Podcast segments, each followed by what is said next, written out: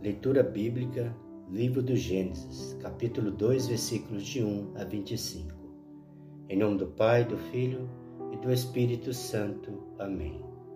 Vinde Espírito Santo, vinde por meio da poderosa intercessão do Imaculado Coração de Maria, vossa amadíssima esposa. Assim foram concluídos o céu, a terra e todo o seu exército. Tendo Deus terminado no sétimo dia a obra que tinha feito, descansou do seu trabalho. Ele abençoou o sétimo dia e o consagrou porque nesse dia descansou de toda a obra da criação.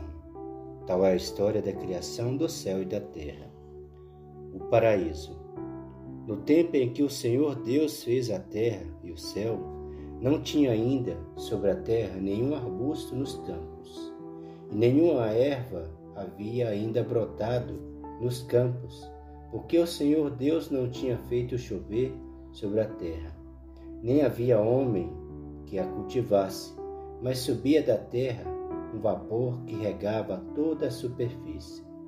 O Senhor Deus formou, pois, o homem do barro da terra e inspirou-lhe nas narinas o sopro da vida, e o homem que tornou se tornou um ser vivente. Ora, o Senhor Deus tinha plantado um jardim no Éden, do lado do Oriente, e colocou nele o homem que havia criado. O Senhor Deus fez brotar da terra toda sorte de árvores de aspecto agradável e de frutos bons para comer, e a árvore da vida no meio do jardim, e a árvore da ciência do bem e do mal, um rio que saía do Éden para regar o jardim e dividia-se em seguida em quatro braços. O nome do primeiro é Fison, é aquele que contorna toda a região de Évila, onde se encontra o ouro. O, o ouro dessa região é puro. Encontra-se ali também o bidélio e a pedra ônix. O nome do segundo rio é Geon, e é aquele que contorna toda a região de Cush. O nome do terceiro é o rio Tigre, que corre ao oriente da Síria. O quarto rio é o Eufrates. O Senhor Deus tomou o homem e o colocou no jardim do Éden, para cultivar o solo e o guardar. Deu-lhe este preceito: Podes comer do fruto de todas as árvores do jardim, mas não comas do fruto da árvore da ciência do bem e do mal porque no dia em que dele comeres, morrerás indubitavelmente. O Senhor Deus disse: Não é bom que o homem esteja só. Vou dar-lhe um auxiliar que lhe seja adequada.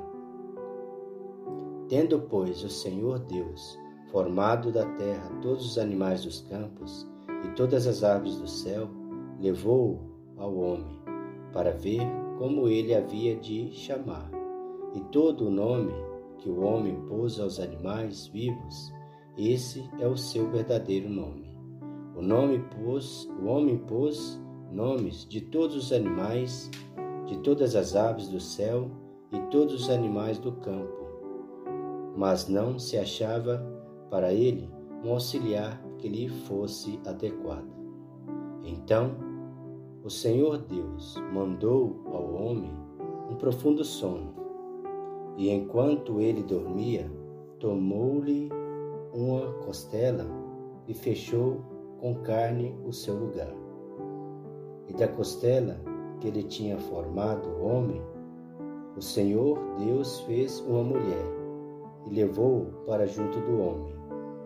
Eis agora aqui, disse o homem o osso de meus ossos e a carne da minha carne. Ela se chamará mulher, porque foi tomada do homem. Por isso, o homem deixa o seu pai e a sua mãe para se unir à sua mulher. E já não só mais uma só carne.